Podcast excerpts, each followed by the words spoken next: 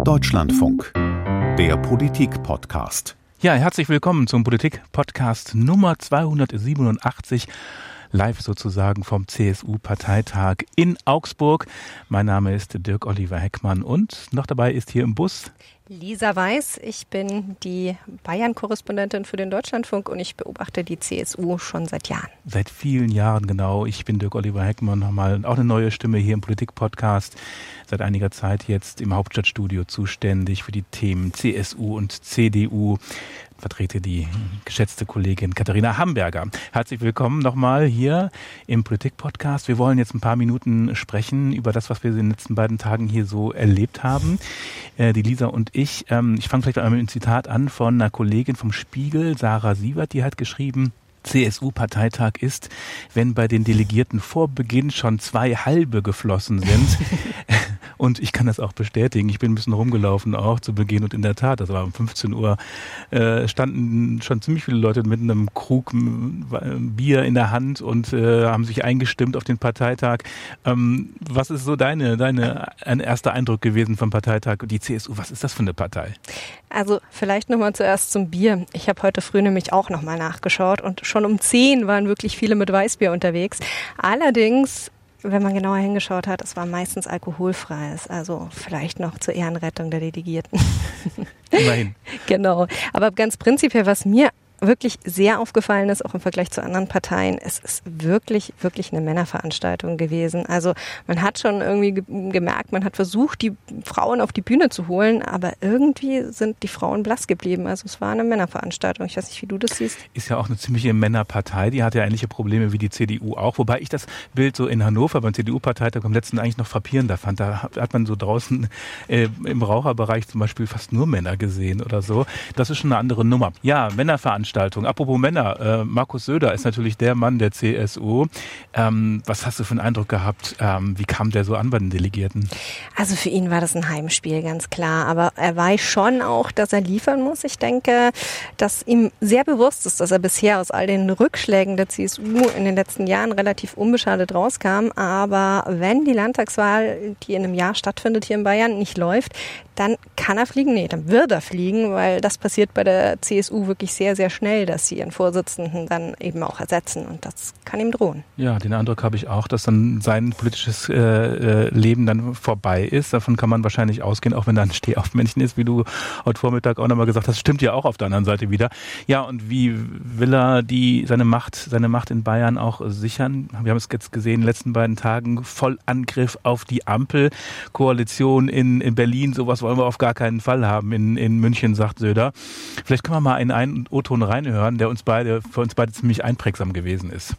Alles zu spät, zu wenig, hin und her, häufig zu kurz gedacht, nur für drei, vier Monate, dann nachgebessert, ideologisch statt pragmatisch herangehen.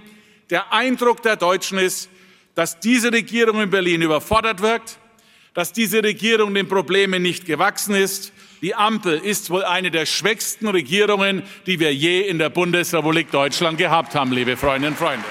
Tja, das war so der Sound, oder? Das war ganz eindeutig der Sound. Also es ging immer, immer, immer und immer wieder gegen die Ampel. Und was mir noch aufgefallen ist, also Friedrich Merz, der heute gesprochen hat, der CDU-Vorsitzende, der ist wirklich eher so die SPD angegangen. Und Söder, der eben gestern gesprochen hat, so richtig drauf auf die Grünen. Absolut, absolut. Das war genau so. Und es war auch in Hannover schon so, den Parteitag der CDU, den ich ja auch verfolgt habe. Ich habe es gerade schon mal erwähnt. Ähm, da hat sich das auch schon so abgezeichnet. Ne? Also Frontalangriff auf die, auf, die, auf die Grünen. Man hat sich so ein bisschen gewundert, weil man hat ja in den letzten Monaten einen ganz anderen Söder eigentlich gehört. In den letzten Jahren nach dem Motto, grüne Themen ansprechen, grüne umarmen. Die, in der Zeit noch, als er sich da Chancen ausgerechnet hat, ähm, Kanzlerkandidat zu werden und möglicherweise eine schwarz-grüne Koalition in Berlin anführen zu können. Und das war war ja jetzt ein völlig anderer Söder wieder. Mm, da können wir auch mal reinhören vielleicht. Bitte, liebe Grüne, kommt nie mehr und erzählt uns was fürs Klima. Ihr seid keine Klimapartei.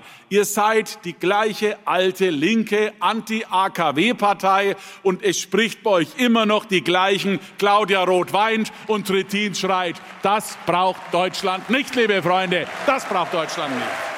Also ich glaube, man merkt schon, dass äh, Söder oder beziehungsweise die CSU und die Grünen sehr unterschiedliche Meinungen zum Atomausstieg haben. Allerdings geht es nicht nur darum. Also es war wirklich in jedem einzelnen Feld, äh, wo er wirklich Gender, genau Gender sowieso. Ernährung, Ernährung natürlich, Verbotspartei, Essen, mhm. Essen, diese ganzen Geschichten. Man merkt, die CSU geht wieder so zurück in Richtung Konservativismus. Also man versucht irgendwie, hat es eigentlich auch wirklich deutlich gesagt, die Wählerstimmen will die CSU jetzt bei der Landtagswahl im kommenden Jahr nicht links suchen, sondern er will sie, in, sie soll sie in der Mitte suchen. Und da ist vielleicht aus bayerischer Sicht ganz interessant, ähm, das ist eigentlich auch da, wo der Koalitionspartner hier in Bayern, nämlich die Freien Wähler, eigentlich ja fischen, wo sie ihre Wählerstimmen bekommen, im, bei den Konservativeren, im ländlichen Raum, äh, bei den Handwerkern, so bei den kleinen Leuten sozusagen. Und ich habe wirklich das Gefühl, dass die CSU das Gefühl hat, naja, links gewinnen wir sowieso keinen Blumentopf. Jetzt versuchen wir mal von unseren Koalitionspartnern was abzugraben. Und das ist gar keine einfache Geschichte, weil gleichzeitig muss man ja zusammen regieren und äh, zerstrittene Koalitionen, darauf weist der Söder selbst immer wieder hin bei der Ampel in Berlin, die bringen wirklich keine Vorteile. Bei ja, ist ein guter Hinweis mit den Freien Wählern. Ist ja auch so ein äh, Feld, das er beackern muss. Da muss er gucken, dass er nicht zu viele Leute da verliert an, äh, an diese Gruppierung, mit denen er jetzt selber koaliert. Aber nochmal zurück zu diesen Wendungen. Was hast denn du für einen Eindruck? Ähm, machen die Leute das mit? Äh, nehmen die ihm das ab? Ob sie es ihm abnehmen, hm, ich weiß nicht. Also Söder hat schon eigentlich jetzt mittlerweile einen Ruf als, als Wendehals auch bekommen. Allerdings ist er da in guter Tradition. Auch Seehofer war ja, sein, einer seiner Vorgänger war ja bekannt als Fähnchen im Wind. Das ist wirklich gute Tradition auch in den letzten Jahren geworden bei den CSU-Ministerpräsidenten hier in Bayern. Ja, und äh, bei den Delegierten kam es ja auch gut an, hat man ja gemerkt. Also da war der Applaus am stärksten, wenn es um die gegen die Grünen ging. Und äh, vielleicht sind sind die auch ganz froh, dass irgendwie diese Total. komische Phase vorbei ist, Total. wo man irgendwie so grün blinkt und das, da haben die wahrscheinlich eher mit gefremdelt, oder? Kann man sich vorstellen? Ja, auf jeden Fall. Also das würde ich sicher sagen, die Basis der, der CSU war nie so richtig begeistert von dieser Geschichte, wir müssen jetzt mit den Grünen. Und die sind froh, dass es jetzt wieder wirklich in so eine konservative, auch wertkonservative Richtung geht. Ja, und bei einem anderen Thema war das ja auch so ähnlich bei Corona. Ich weiß nicht, wie du das erlebt hast, aber äh, ich meine, Söder ist in den letzten Monaten immer als der ähm, Mensch mit der harten Linie äh, wahrgenommen worden. Bis Januar. Äh, bis Januar. Und, ähm, und jetzt plötzlich hat er ja mehr oder weniger ja die Endemie äh, ausgerufen. Pandemie ist vorbei. Ich meine, normalerweise macht das die WHO, die Weltgesundheitsorganisation, die das irgendwie festlegt, ob es eine Pandemie ist oder nicht. Das kann Markus Söder in Bayern ganz offensichtlich aus seiner Sicht jedenfalls selber alles. ausrufen.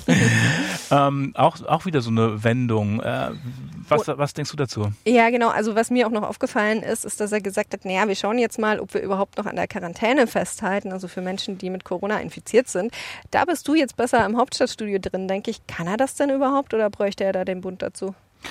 Ähm, jedes Bundesland kann natürlich die eigenen Maßnahmen ergreifen. Das ist ja gerade der Kompromiss gewesen, den die FDP da in der Ampel hineinverhandelt hat, dass man gesagt hat, der Bund hält sich aus allem raus, außer ähm, äh, Maskenpflicht im Zug so ungefähr. Und alles andere von Quarantänepflichten hin, bis hin zu Impfpflicht ja oder nein, ist dann irgendwie den, den, den Bundesländern überlassen. Also da, ähm, das kann, das kann er schon machen. Da hat er äh, großen Handlungsspielraum. Aber ähm, ja, was meinst du? Das ist äh, machen gehen da die Leute mit? Ich meine, es, es, hat ja auch, es hat ja auch was für sich, dass man sagt, das Virus hat sich verändert, haben sich viele Leute impfen lassen oder sind infiziert worden. Die Gefahr ist nicht mehr so groß auf der anderen Seite. Ich meine, wie viele Leute sind krank und wie viele mhm. Leute, unter, wie viele Unternehmen können nicht mehr richtig arbeiten oder nur noch zur Hälfte? Ja, tatsächlich äh, muss man dazu sagen, dass gerade in südlichen Teilen Bayerns es sehr, sehr, sehr viele Impfgegner auch im bundesweiten Vergleich schon gab. Es gibt sehr viele Corona-Leugner auch. Es gibt ganze Landkreise, wo die Impfquoten wirklich gering sind. Ähm, in Franken war, war ich letztens auch, da war das auch ziemlich sinnfällig. Ja, ja, genau. Und das ist tatsächlich so ein Punkt. Söder ist ja jemand, der so wirklich oft und viel die Stimmungen aufnimmt, die so in der Bevölkerung da sind. Und er konnte natürlich am Anfang sich da jetzt irgendwie seine Haltung nicht ändern, aber jetzt ähm, versucht er schon auch mitzugehen und zu, zu sehen, dass sozusagen die Menschen keine Lust mehr haben, ja schon lange keine Lust mehr haben und dass es in Bayern vielleicht noch mal ein Stück mehr ist als in anderen Bundesländern. Und da steigt er dann jetzt auch wieder ein, deswegen auch dieses Corona-Thema. Und er vergleicht es ja dann auch immer mit der großen Frage Cannabis, also so nach dem Motto, jetzt ihr tut rum mit, mit Corona und dann wollt ihr Cannabis legalisieren, was für mich jetzt erstmal zwei Sachen sind, die relativ wenig miteinander zu tun ja, ja, haben. Ja klar, aber aus der Ansicht ne, äh, hat das ganz gut funktioniert, das äh, zu kombinieren miteinander in der Tat. Ähm, aber wo wir jetzt gerade schon bei Impfgegnern sind, mh, Rechtspopulisten vielleicht, AfD, Stichwort AfD. Ich meine, die sind bei in Bayern auch auf dem aufsteigenden Ast wieder. 12 Prozent. Ne, die steigen kontinuierlich an in den letzten Monaten, habe ich jetzt noch mal nachgeschaut. Ähm, das da kann ja Söder auch nicht äh, gefallen und trotzdem war es überhaupt gar kein Thema hier beim Parteitag. Jetzt heißt es so, naja, man will die halt auch nicht hochreden. Ne? Mm, meinst du, das kann funktionieren? Puh, schwere Sache, also wirklich eine schwere Frage, weil sie haben jetzt eigentlich alles durch. Sie haben erst versucht, am rechten Rand zu fischen und einfach zu sagen, naja, wir werden jetzt ein bisschen ja, rechter und holen uns da die Leute. Dann haben sie gemerkt, das klappt nicht, haben es dann genau andersrum gemacht, haben gesagt, so wir Klare grenzen uns Kante. deutlich Mhm. ab und jetzt kommt das Ignorieren. Es ist eigentlich die letzte Chance, die sie noch haben. Ob das funktioniert, puh, ich weiß es nicht. Ganz ehrlich, es gibt schon einen Grund, warum sie eher im Wählerbereich der Freien Wähler, also anderer Konservativer fischen und irgendwie, glaube ich, schon ein bisschen aufgegeben haben, wirklich der, der AfD da äh, Wählerstimmen abzujagen. Sie sagen ja selbst immer wieder, naja, wir müssen halt vernünftige Entscheidungen treffen, dass die Leute gar nicht erst unzufrieden Gute sind. Politik, ne? In Ge- Berlin als genau. auch in Bayern, ne? Genau, Mhm. und das ist mit Sicherheit ähm, eine Geschichte, wo, wo was wirklich helfen könnte, weil wenn die Leute nicht unzufrieden sind, gibt es auch weniger Protestwähler, gibt es meiner Meinung nach auch in diesem Fall weniger AfD-Wähler. So schlimm das ist, ne? dass Ja. man, wenn, viel, wenn Leute Probleme haben, dass dann einige davon jedenfalls auf die Idee kommen, rechtspopulistisch wählen zu müssen. Ähm, jetzt, wo wir bei den Umfragewerten sozusagen sind, die CSU wird in Bayern so gesehen bei rund 40 Prozent, habe ich gesehen, mal 39, Mhm. mal 40, 41. Mm, Was denkst du, ist das eigentlich ein guter oder ein schlechter Wert? Also, für die CSU insgesamt auf lange Sicht gerechnet mit ihrer Geschichte, in der sie eigentlich sehr, sehr häufig, wenn nicht fast immer alleine regieren konnten in Bayern, ist das natürlich ein wahnsinnig schlechter Wert. Andererseits hat Bisschen besser als letztes Mal, ne? Bei der Landauswahl. bisschen besser als letztes War Mal. ein Negativrekord, oder? genau. Allerdings ähm, ist genau das der Punkt. Also das war ja irgendwie auch, auch Söders Versuch, immer darzustellen, die Zeiten haben sich geändert. Ich fange jetzt wieder neu an, wir bringen die CSU wieder nach oben, aber schon, dass er jetzt ganz automatisch sagt, wir werden eine Koalitionsregierung machen müssen oder wir werden das so machen. Er sagt nicht mal machen müssen. Und es ist die Frage eher mit wem. Das zeigt ja ganz deutlich, dass sich wirklich da was Grundlegendes geändert hat. Also dass einfach klar ist, dass diese 50 plus X Regel, die eigentlich wirklich in Bayern lange da wirklich feststand, dass die einfach nicht mehr gilt. Ja, wobei das ja auch irgendwie historisch ist oder Ja. einzuordnen ist. Also das, das sowas kommt vielleicht auch nicht mehr so wirklich. Ich glaube, da haben sich die Zeiten geändert, Das, wirklich. das hat sich aufgesplittert, das Parteiensystem und äh, bis sich das wieder zurückdreht, äh, Ausnahmen abgesehen, von Ausnahmen abgesehen, äh, das gibt es natürlich schon nochmal immer einen großen Erfolg ja, einer großen Volkspartei, wenn man das noch sagen kann, aber absolute Mehrheit, puh, das ist ja schon echt äh, wirklich eher die Ausnahme und das sind äh, wahrscheinlich eher so eine eher so eine Hinwendung zu normalen Verhältnissen. Und wenn man das auch noch vergleicht, normal, also bitte aufpassen. In Bayern, Anführungszeichen, ja. Bayern ist natürlich Bayern. Bayern ja, ist ja, nicht normal. Eben. Das wollte ich gerade sagen. Und, und äh, die 40 Prozent, also da wird, würde sich die CDU auf Bundesebene ja die Finger Klar, nachschlecken. Ne? Also das ist ja nochmal ein ganz andere, anderer Rahmen. Ja, was ist dir noch aufgefallen vielleicht zum Schluss beim Parteitag?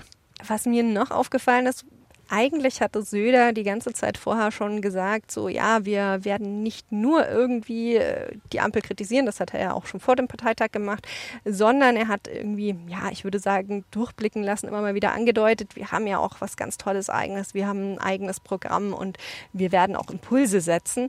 Und da war ich jetzt ein bisschen enttäuscht. Also er hat jetzt im Parteitag sozusagen erst neu verkauft seine Hightech-Agenda und wie man damit mit äh, neuer Technologie Arbeitsplätze schaffen Und wird Wasserstoff in Bayern und Wasserstoff. Regional genau, verbreitet? Wasserstoff regional verbreitet. Gut, der Wasserstoff, ähm, ich glaube, der war neu, aber ansonsten war das alles ehrlich gesagt schon bekannt und nicht der große Wurf. Ich habe das Gefühl, fast denen gehen so ein bisschen die Ideen aus. Ich weiß nicht, wie du das siehst. Mhm. Ja, also fand ich auch ein bisschen dünn, was da kam, aber ich hatte auch ein bisschen den Eindruck, dass es darauf gar nicht so ankommt. Nee, es kam auf Sondern- das Gemeinsame an. Ja, genau. Also auf das, äh, auf das Draufschlagen der Ampel halt, das hat mobili- mobilisiert, das auch Draufschlagen auf die Grünen und natürlich dieses Signal CDU und CSU, wir sind jetzt wieder total, äh, ähm, total eins und äh, marschieren jetzt gemeinsam und die Zeiten 2021, das Annus Horribili, das ist vorbei. Ähm, ich glaube auch, für die Delegierten ist das gar nicht so entscheidend, oder? Ob da jetzt wirklich sachlich so richtig was dabei rumkommt, sondern da geht es auch ein bisschen um die Stimmung, oder? Ja, um das Miteinander, um das wirklich sich sehen, sich treffen, zeigen, wir sind eins, wir sind stark, wir sind noch wer in Bayern oder wie man in Bayern so schön sagt, mir ist an mir. Wenn man das so vergleicht mit der SPD oder den Grünen, wie da um jeden Spiegelstrich teilweise gestritten wird bis in die Nacht rein, das da kann man sich bei der CSU gar nicht so richtig vorstellen. Ne? Aber trotzdem engagierte Debatten gab es auch. Das gab schon, auf jeden Fall. Okay, das war unser Blick auf den CSU-Parteitag in Augsburg. Lisa, danke dir. Danke dir. Feedbacks wie immer sehr gerne per E-Mail an politikpodcast.deutschlandfunk.de. Wir hören uns bald wieder. Schönen Dank. Schönen Dank auch von mir.